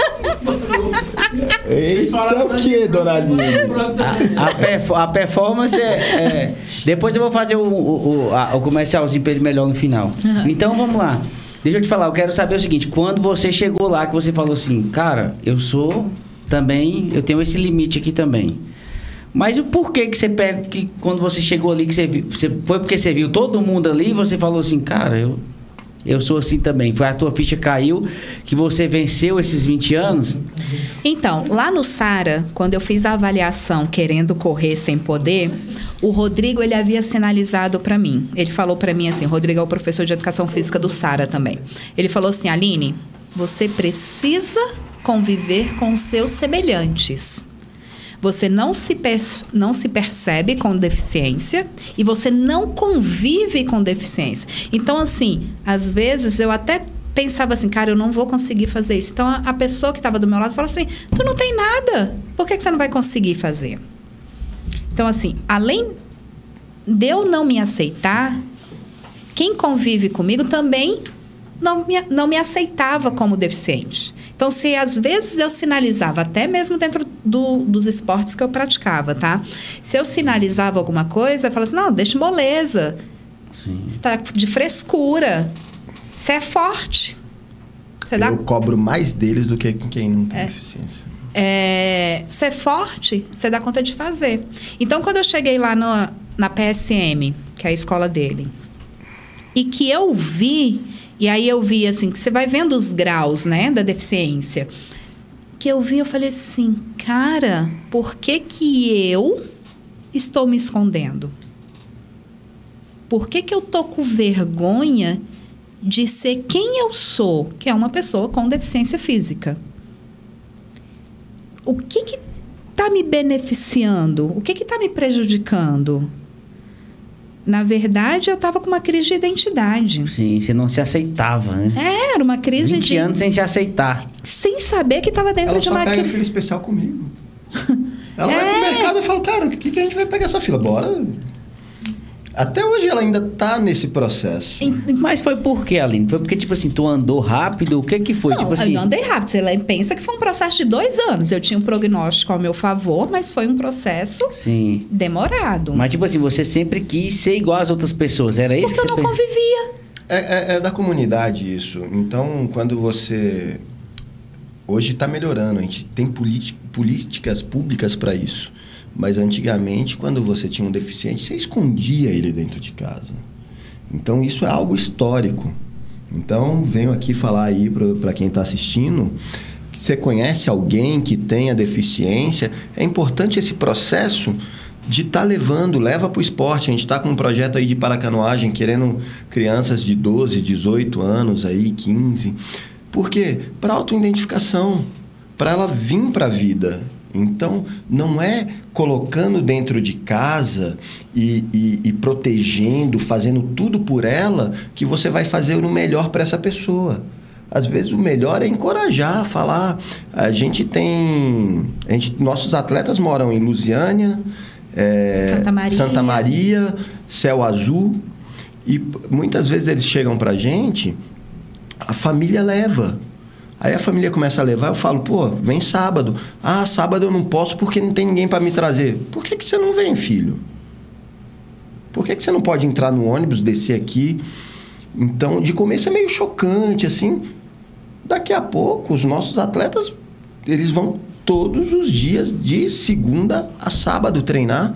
Eles chegam lá no clube sete, seis, sete, oito horas e ficam até às 18. Eles fazem três treinos por dia.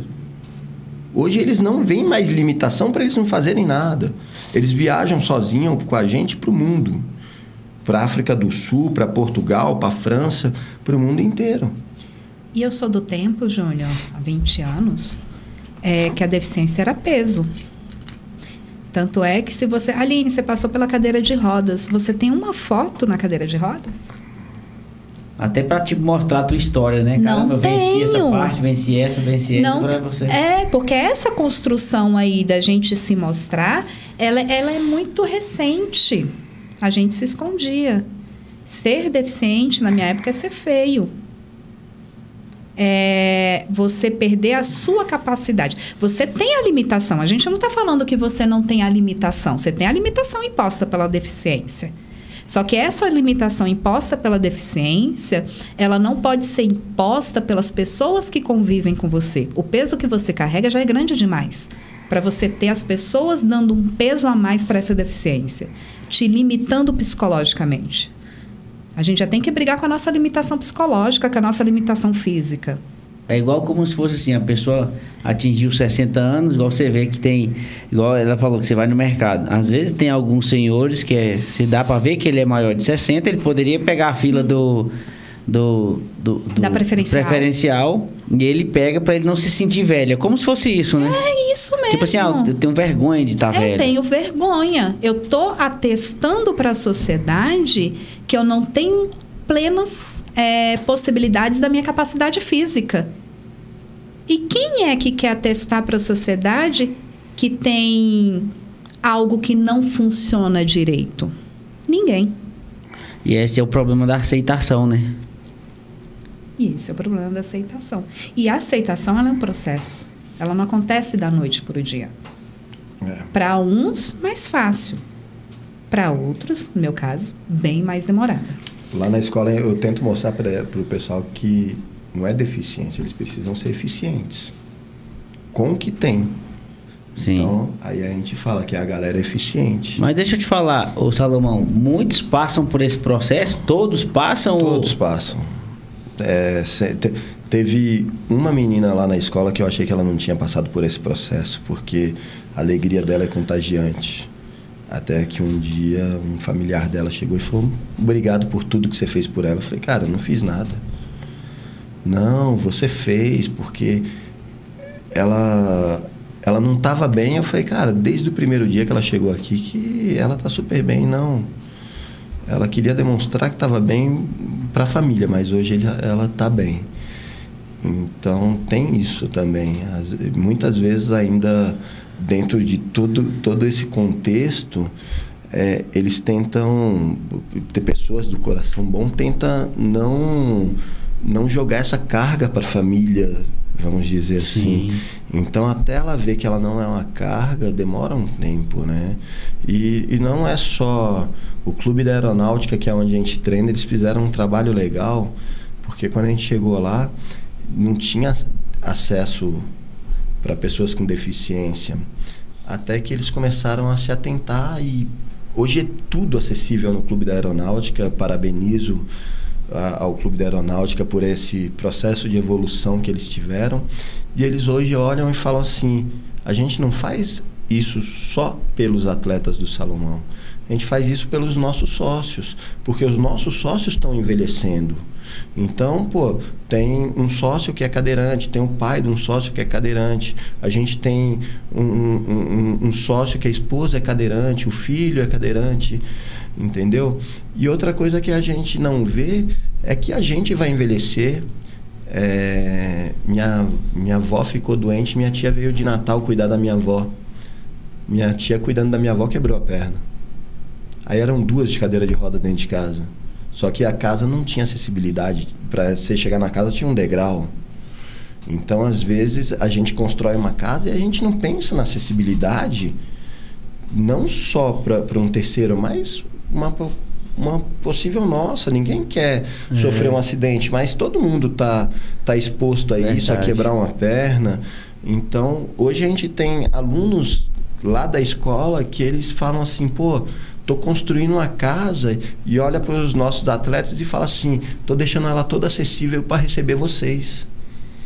É, até quando você senta com o arquiteto, ele já faz na acessibilidade. Ah, a porta de 80, de 90 e tal, que você Isso. vai, pode receber alguém, o corredor é de 80. E a gente tem muita dificuldade, a gente viaja e a gente aluga Airbnb porque muitas vezes a gente não tem apoio, a confederação não paga dependendo do evento e a gente tem que arcar com isso e a gente chega em, em locais, o banheiro não é acessível, eu tenho que sair correndo para comprar mangueirinha, porque às vezes não tem nenhuma mangueirinha para um cadeirante tomar banho. A gente chega num hotel, não tem uma cadeira. Mangueirinho que fala é aqueles que Do você pega, o chuveirinho. chuveirinho. Aí. Em outros países, todo chuveiro é ven- em outro, tem alguns países que é vendido já daquele jeito. Tipo, você tem um chuveiro normal, mas você tem a, a ducha. Tem a duchinha, ducha, é. é isso. Aí às vezes a gente chega, chegamos num hotel em Campo Grande lá, eu fui pedir uma cadeira pro dono do hotel, o cara ainda achou ruim, ele falou, pô, você vai pegar minhas cadeiras todas do, da, da piscina?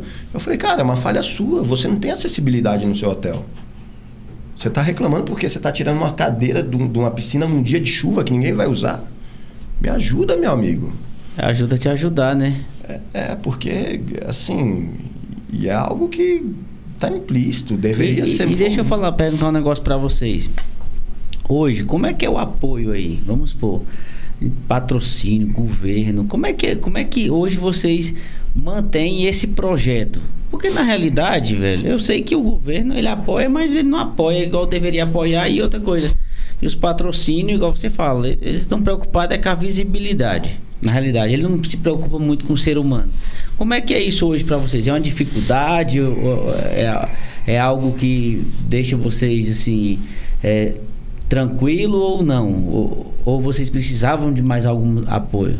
Eu, eu tô em todas as esferas agora falando. Sim.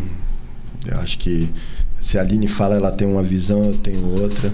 Mas então eu estou dentro da confederação, sou presidente da federação. É, a gente está sempre tentando fazer articulações e então primeiro a gente tem o, hoje um projeto um projeto de lei chamado Lei de Incentivo ao Esporte.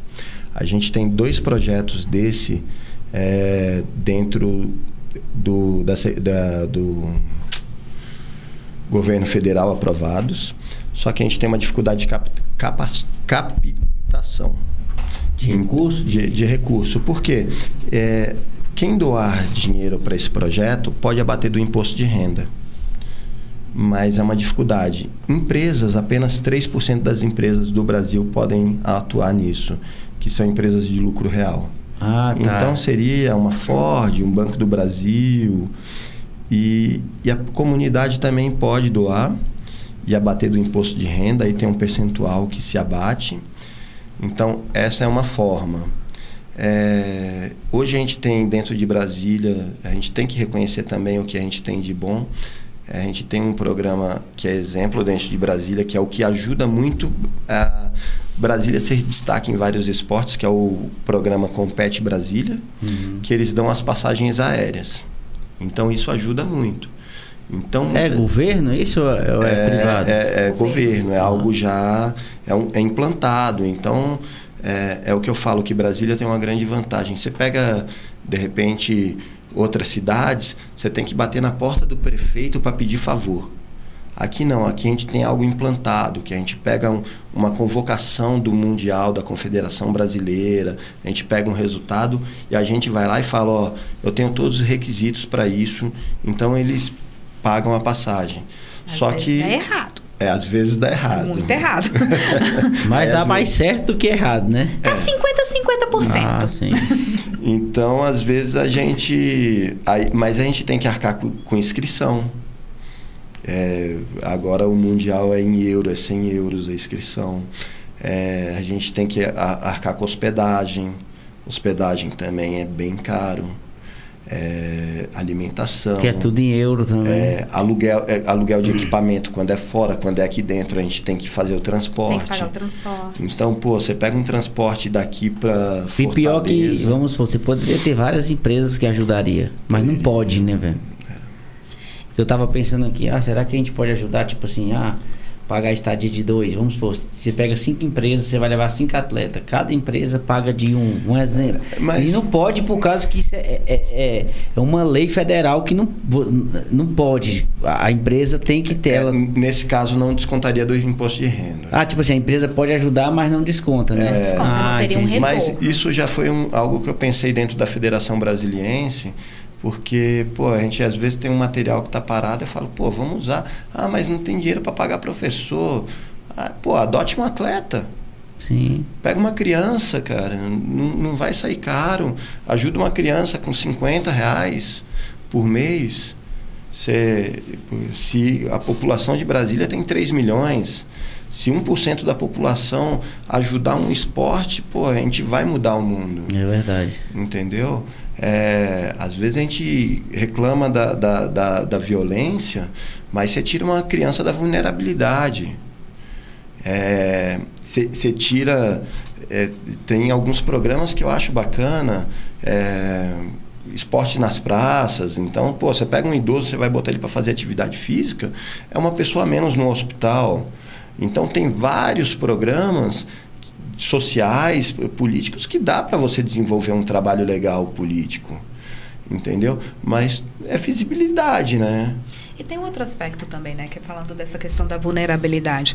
É, tem também o, o, o paratleta, né? Que se tornou deficiente no processo, que antes era inserido na criminalidade, E com a deficiência que chegou até ao esporte, eu vou citar a paracanoagem porque é a nossa realidade, e houve toda uma ressignificação de vida. Então ele saiu da bandidagem e deu uma outra conotação para a vida dele.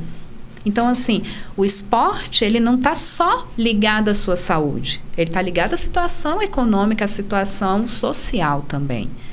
Então, a gente, às vezes, não valoriza. A gente valoriza muito o resultado, né? É verdade. A gente valoriza muito o resultado. Também, eu, eu sou, tô nesse processo também.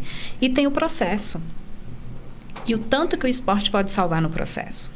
E, e o esporte tem regras, né? É igual eu te Então- falei. Igual, Então, quando você burla regras, você não é contemplado por É, isso. Igual eu te falei, meu filho gosta do karatê. Eu prefiro até o karatê do que o futebol, que ensina como a- tem regra. Sim. Vamos supor, tem um sensei lá que ele fala é assim, assim, assim. A, a criança, ela aprende com regras, ela sabe que tem uma regra ali. Então, quando ela completar 15 anos, ela não vai querer, tipo assim, fazer algo sem. Opa, calma aí, tem uma regra que eu aprendi quando eu era. Sim. E- Né? Ajuda, na realidade, não muda o mundo, mas ajuda demais, né? Muito. É, às, às vezes a gente fica revoltado com as regras, né? Que você fala assim, pô, me prejudicou. Mas a gente tem uma, uma árbitra brasileira que eu adoro ela. A primeira vez que eu fui para um brasileiro, deu tudo errado. Eu cheguei lá para ela e falei, pô, Cris, me ajuda. O menino pagou dinheiro, passagem com dinheiro do bolso dele. Ele não vai descer uma prova. Ela olhou para mim e falou, Salomão, eu não posso. Eu não posso ser injusta porque eu faço isso por ele, mas eu vou estar sendo injusta. Então, é, você começa a aprender valores. Então, isso é bem bacana. Então, às vezes a gente chega num local, eles sabem que existem valores, eles sabem que existem regras. Então, até quando a gente falha, você começa a sa- saber e falar: pô, eu falhei. Eu não posso reclamar, culpar pessoas por isso. A regra é essa. E deixa eu te perguntar uma coisa aqui. Hoje, desses 30, desses, desses 30 para atletas que tem lá, eu gosto de chamar de atleta. É, vocês são atleta. É porque às vezes. São o- atletas. O preconceito já sai daí, né? É. Ah, para, não, pra mim é atleta. Porque a, a- pra mim é muito mais. Me perdoa quem é atleta que tá ouvindo aí, mas pra mim o para-atleta ele é muito mais atleta do que uma pessoa, porque tem uma limitação e ele tem que vencer a limitação e ainda vencer a competição, né? Entre aspas. É, todos trabalham ou não? Muitos já são aposentados. É, eles conseguiram a aposentadoria do É. governo. Mas também não é algo que você possa, nossa, que para pagar o custo, para pagar tudo, É. né? é. Mas é, eu convido você para conhecer a PS Multisport. Eu, você estava falando aí, eu tava, eu tava falando, qualquer dia eu vou lá conhecer. Não, eu convido você para conhecer. é, Eu gosto dessas coisas. eu- não, mas eu convido para você conhecer porque o que você vai ver lá foi construído por, por, por para-atletas. Então, as paredes foram emassadas, o teto foi emassado, a gente trocou piso, a gente soldou. Tudo é feito por para-atletas. Então, às vezes, o pessoal olha para mim e fala: Pô, Salomão, você não cobra nada? Eu falo: Vou cobrar o quê? A escola é deles, eles que construíram. Se não fosse eles, não existiria a PS Multisportes. Então, realmente a escola é deles. Então, eu tenho. E é legal isso, porque chegou lá, tinha uma parede torta, que eu falei, cara, eu preciso pintar, só que ela era chapiscada, era algo bem primitivo. Tinha que emassar para pintar, né? É, aí eu olhei e falei, putz, mas. é, Aí eu falei, cara, mas a parede é torta, como é que a gente vai fazer? Aí um para-atleta olhou e falou, eu faço. Aí eu falei, olha, tu faz, tu sabe fazer isso? Ele, cara, eu construí uma casa. eu falei, pô, se tu construiu uma casa, beleza, começa aí. Quando ele amassou a primeira parede, eu olhei o resto, eu falei, pô, vamos fazer o resto, cara. É, a gente treina, tu né? sabe muito bem. A gente faz a tem a questão da musculação e que tem alguns equipamentos que a gente precisa. Então, eles constroem. É, E é então- muito bem feito. E é muito bem feito. Então, a gente tem dois bancos que são utilizados que foram construídos por eles. Uhum. Então, assim, aí você fala assim, Aline, ah, vocês têm apoio financeiro? Não. O, o treinador é voluntário.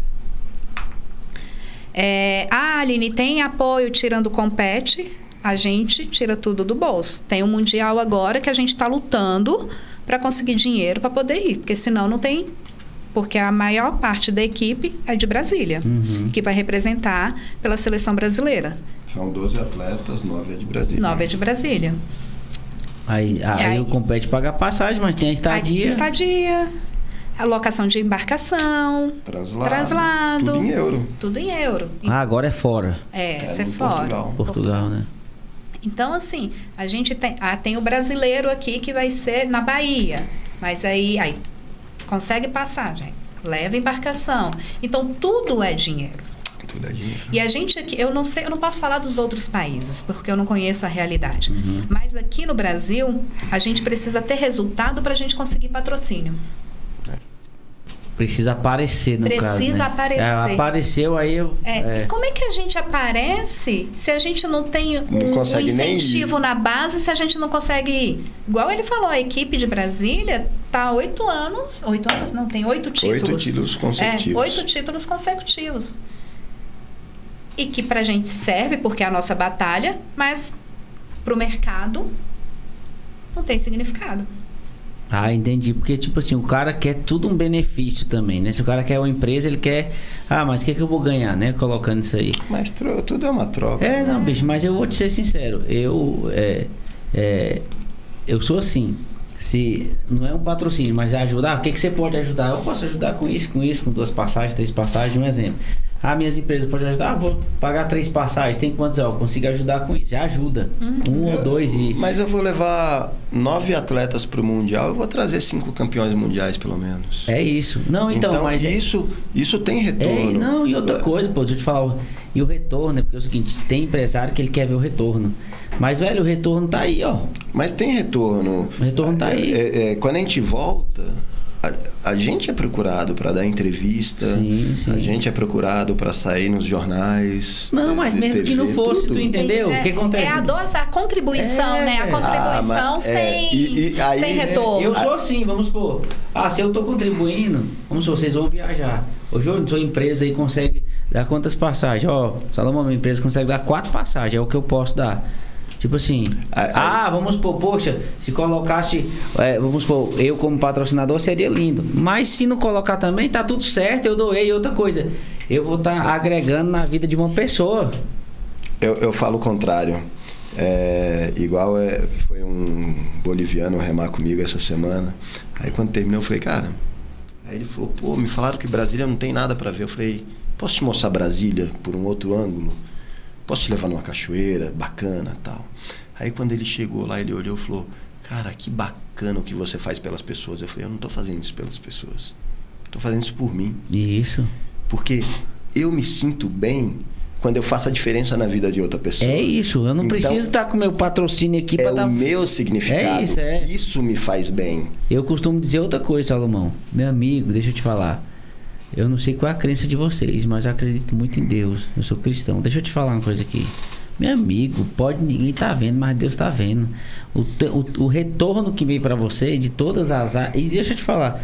Isso não é igual eu te falo, não é quando eu, quando eu tô doando, não é para aquela pessoa. Eu vou ajudar ela a chegar no sonho dela, mas aquilo ali tá agregando na minha vida. Porque, poxa, moleque, eu Exatamente. consegui ajudar uma pessoa, eu, Júnior, graças Você a dorme em paz. É, você tipo deita, assim, você fala, cara, eu fiz a diferença. É, tipo assim, caramba, eu trouxe felicidade pra aquela pessoa viver aquilo. Eu penso assim, tipo assim, caramba, eu fui o agente que causou aquilo na vida da pessoa.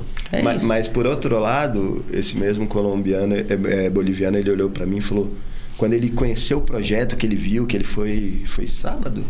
Domingo. domingo, que ele olhou, ele falou: Cara, que legal que você faz. Você é o Salvador, você não é o Salomão. Eu falei: Não, eu sou o Salvador. Precisa até lá, né? Porque, pô, legal, eu faço a diferença, mas eles fazem a diferença na minha vida. Então, tudo que eu aprendo.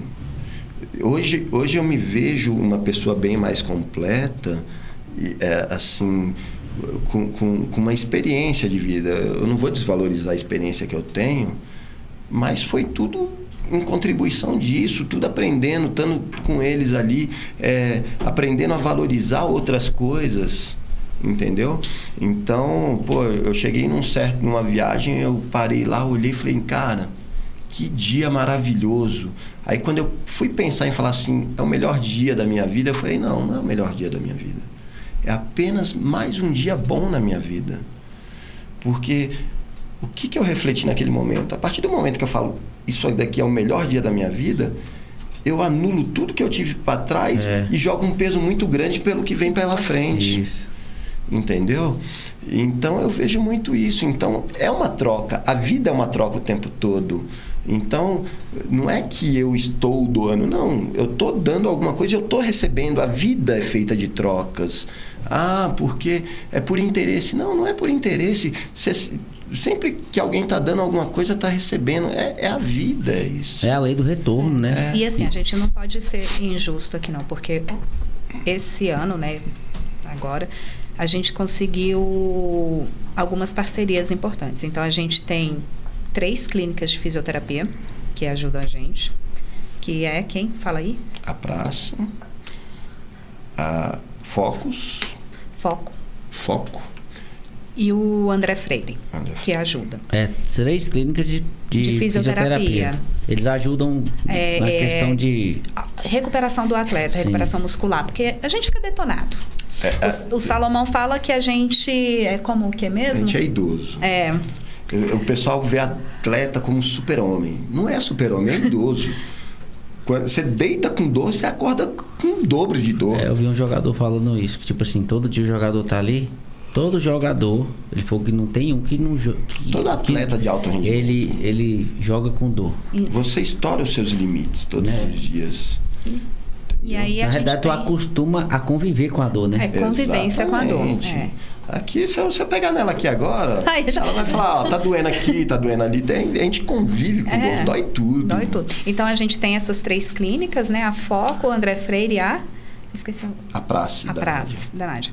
É, e a gente tem dois nutricionistas que acompanham alguns integrantes. A gente ainda não conseguiu para todos, né? Porque aí abre agenda, toda aquela coisa. Então, Porque a gente também é muita gente. É, muita então a gente gente. acaba também É. buscando vários apoios, porque Que aí- ninguém. É, é muita coisa para uma pessoa Uma pessoa só, é verdade. E aí O gente- projeto cresceu muito, eu acho É, legal isso, uhum. mas a- ao mesmo tempo que o projeto cresceu muito, cresceram é, as responsabilidades, né? E to- todo mundo fala isso, que quanto maior o desafio, maior a responsabilidade. Aí a gente tem o Vitor Braga e a Isabela Zago, que são os dois. Tá? E a gente está batalhando questão de, de médico, de tudo. Eu acho que vocês, precis- é, na realidade precisa aparecer mais, né, velho? Eu falo isso, a gente precisa aparecer para ser visto, mas essa questão da visibilidade ela é complicada, porque é difícil você vender a ideia da paracanoagem. As pessoas desconhecem. Mas se conhecer, apaixona. É, aí, aí tem tá esse enrolado. lado também. Não, não conheçam, porque se é conhecer, vai apaixonar, não consegue mais largar. Que a gente Estou precisa- eu aqui há É, anos. a gente precisa fazer. Vou levar você lá, vou deixar você cinco minutos com a Cássia, que é uma atleta. Cara, acabou. É, e, e, é, eu, eu, eu peixe, os meninos aqui me conhecem, eu gosto dessas coisas, sabe? Eu não gosto de. Eu gosto dessas coisas. Igual quando eu saio daqui de Brasília, mais um pastor que é amigo meu, não, vamos. África, vai pra, vai pra. Como é que fala? Pro Ceará, vai pro Amazonas. É igual te falando, sem intenção nenhuma, só por prazer próprio de ajudar as pessoas. É meu prazer, é aquilo ali. É uma troca de bem-estar, É, né? Você está proporcionando. Você sai algo. daqui, você vai dar uma baiana pra uma criança lá no Amazonas que nunca nem andou de chinelo. É, a, a criança não sabe nem o que é um pirulito. Uma bola lá é coisa, tipo assim, de outro mundo, uma bola lá pra eles. Então, tipo assim, eu não saio, pra, eu gosto de- não saio pra dar o presente pra ele, não, é- não é pra dar a vaiana pra ele que ele vai ficar melhor. Uhum. Eu saio por mim, é um Sim. prazer pessoal. Porque senão, pra mim, a vida tem sentido se houver isso. Uhum. Se não houver pra mim, eu não tem sentido de viver. Me chamaram para fazer um sopão uma vez em Sobradinho. Aí, pô, desci, fui fazer, passei o dia lá. E é isso, porque o que eu gastei de gasolina, se eu desse o dinheiro, para mim era mais prático. Sim, sim. Mas não é que eu queria dar dinheiro, eu queria participar exatamente do movimento. É igual tem alguns amigos meus que participam às vezes. A gente tem uma ONG ali de, de, de, de crianças soro positivo. Aí a gente tem que comprar um suquinho para eles fazerem os, os exames e tomar. Como se fosse no SEIB, tira o sangue, e- porque a, a, o, a rede pública não dá. Uhum. E eles ajudam com dinheiro. Eu falei, cara, vocês têm que ir. Aí quem vai lá é eu. Eu falei, vocês precisam ir. Vocês É. precisam, tipo assim, comprar o suco lá do mercado, o biscoito, pegar a caixa e tal, pegar no Participar carrinho. processo, tipo né? assim, eles botar no, no, no, porta-mala aqui e você viver isso, chegar lá, entregar as crianças tudo lá pra você. Pra, caramba, pra moleque. você ver o, o- o- realmente É. o que, que você tá fazendo. Isso. É, final de Mas ano- é louvável também, Salomão. O dinheiro É também. louvável, Porque, tipo assim, vai ter um que vai dar e o outro vai lá buscar, não tem jeito.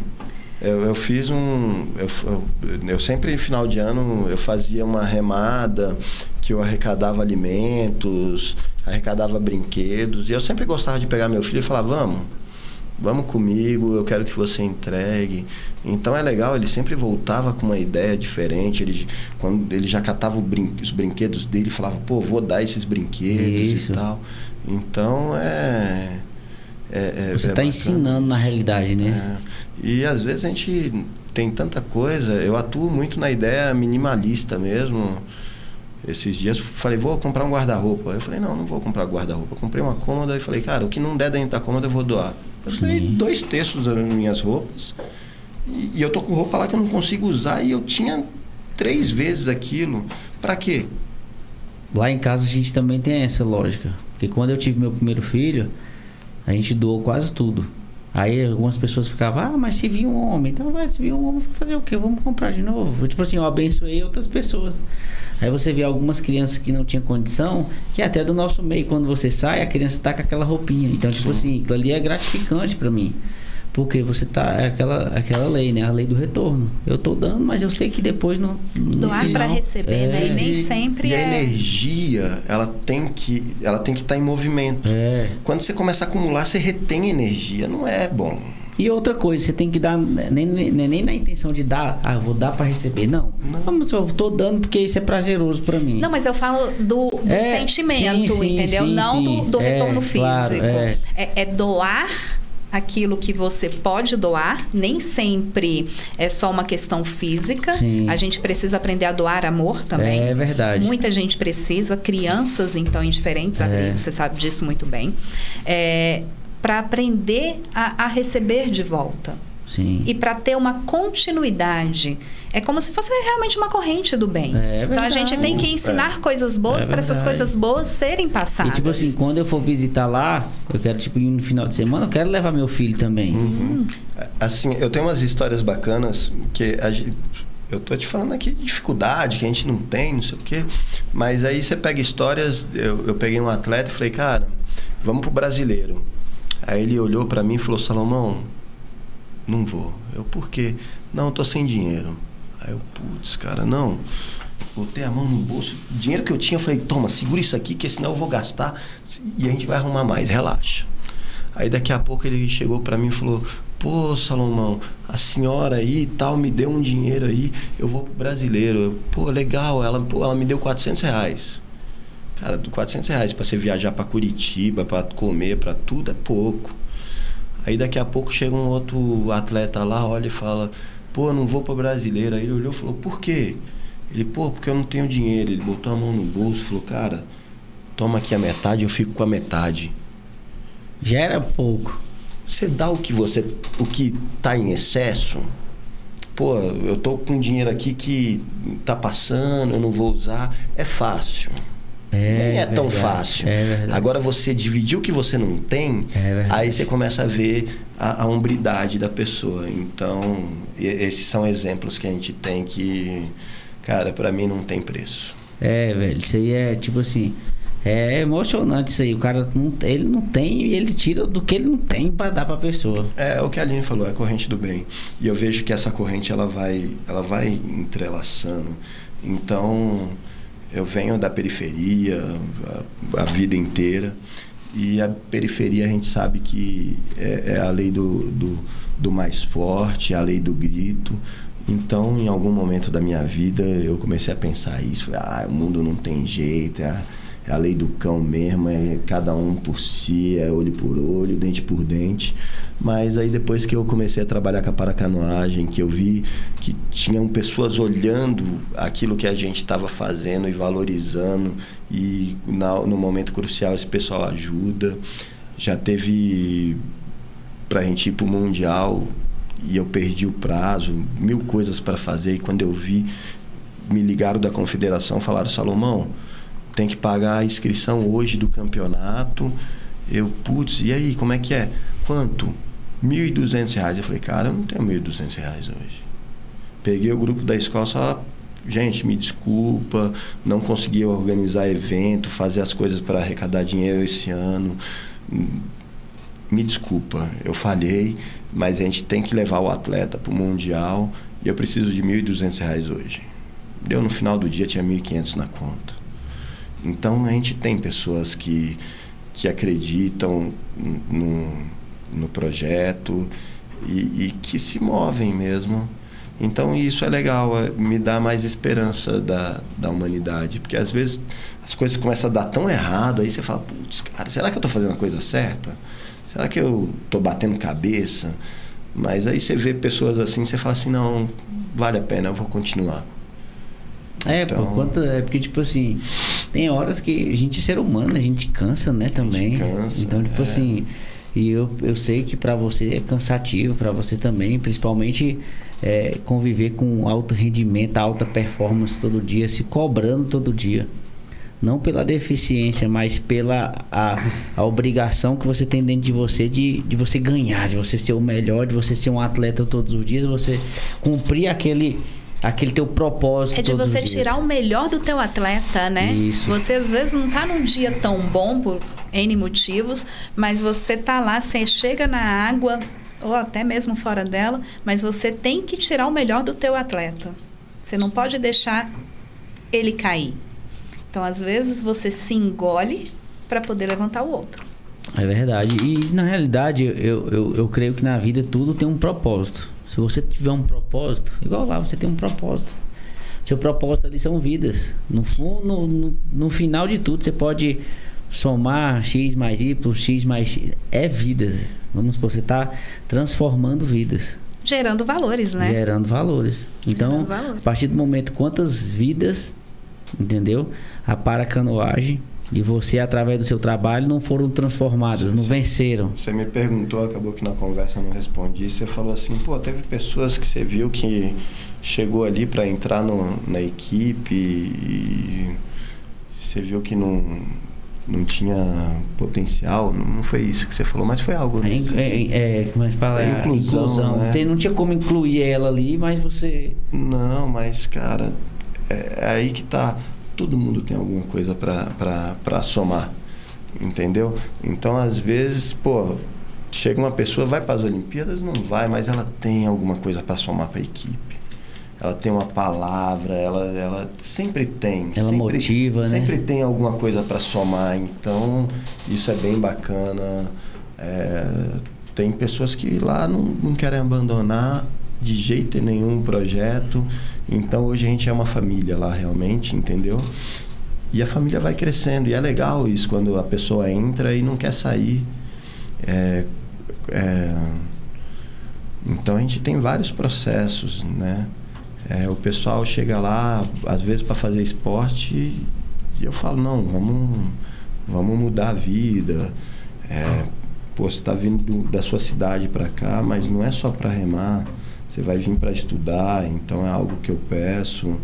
Ó, você vai diminuir um pouquinho a dependência da sua família, você vai ter a sua família, às vezes até choca, não, mas não tem como isso acontecer.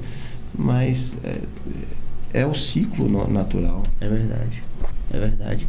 E, e, na realidade, é, hoje, existem várias pessoas no Brasil que fazem o trabalho que vocês fazem, mas eles não são vistos, né? Sim. Porque você vê nas Paralimpíadas E tem atleta de todo lado aí.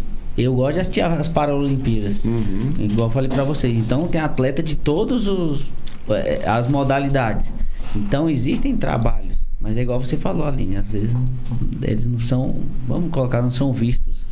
né? Vamos, vamos, vamos trazer números. Eu adoro números. É, 25% da população mundial é deficiente. Então, é uma parcela muito grande. É verdade. Entendeu?